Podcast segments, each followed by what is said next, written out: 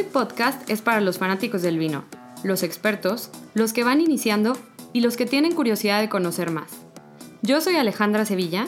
Y yo Nacho Y en cada episodio vamos a platicar sobre vino, uvas, regiones y otros temas del mundo del vino. Además, tendremos invitados especiales que nos irán contando sobre sus experiencias. Y lo más importante, en cada capítulo haremos una cata de vino. Así que vayan por su botella. Bienvenidos a nuestro segundo minisodio. En este minisodio les voy a estar platicando sobre los básicos del Barolo.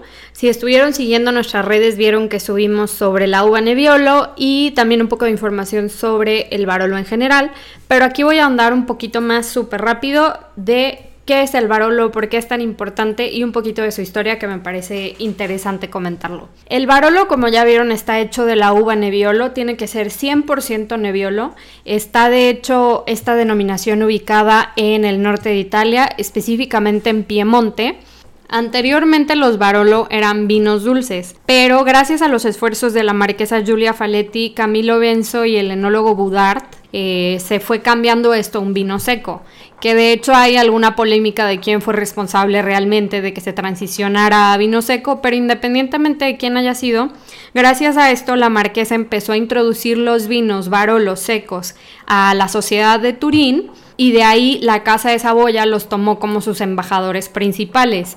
También por esto se les dice que son los reyes del vino, vino de reyes, al igual que el Tokai, que como, como les platicábamos en las redes, pero de ahí empezó a tener esta expansión y esta fama de un vino excelente y un vino súper importante.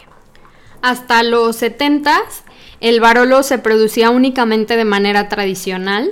Eh, como les platicábamos en las redes, están estos dos métodos y la manera tradicional requería que estuviera mucho tiempo en roble eslavo y tenía maceraciones muy largas. Llegan los 80s y se empieza a hacer otro estilo de Barolo mucho más moderno y enfocado a la fruta y más sencillo de tomar. Y este esfuerzo, por así decirlo, fue impulsado por los que fueron conocidos como los Barolo Boys. Actualmente se producen tanto el tradicional como este estilo más moderno, pero independientemente estos vinos dan un color un poco más tenue y necesitan tiempo en botella para suavizar todas sus características y balancearse. Esto obviamente por lo que por las características de la uva Nebbiolo, que como les platicábamos, obviamente además de que viene de la palabra nevia, etcétera, es considerada como una de las uvas tintas más nobles, pero aún así tarda mucho en madurar y tiende a tener dificultades con esto pero cuando madura bien tiene aromas a cereza, a rosa y a regaliz, entre otros, y también da unos niveles súper altos de acidez, de taninos y de alcohol.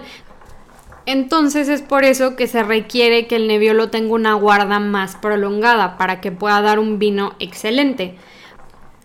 Por ejemplo, los Barolo requieren 38 meses de guarda, de los cuales 18 deben ser en roble y ya para el Barolo Reserva tienen que ser 62 meses de guarda con el mismo periodo de maduración en roble. Entonces de ahí viene todo el trabajo que requiere para que salga un Barolo excelente. Como dato curioso también existe el Barolo Quinato que obviamente llega muy poco y se produce poco, pero es un vino fortificado que en general lo toman como digestivo. Ahora, pasando a los últimos datos de la uva Nebbiolo, Italia obviamente es el productor número uno, pero el productor número 2 es México. Entonces, en Instagram les dejamos una sugerencia de vino Barolo y vino Nebbiolo para probar y ver las diferencias de los vinos. Obviamente son maneras de producirse diferentes y todo, pero al final del día vienen de la misma uva y es súper interesante hacer este ejercicio para ver cómo es que la Nebbiolo cambia en sus expresiones dependiendo del lugar en el que se cultiva. Espero les haya gustado mucho este minisodio sobre los básicos del Barolo. Cuéntenos si probaron las dos sugerencias y nos vemos pronto.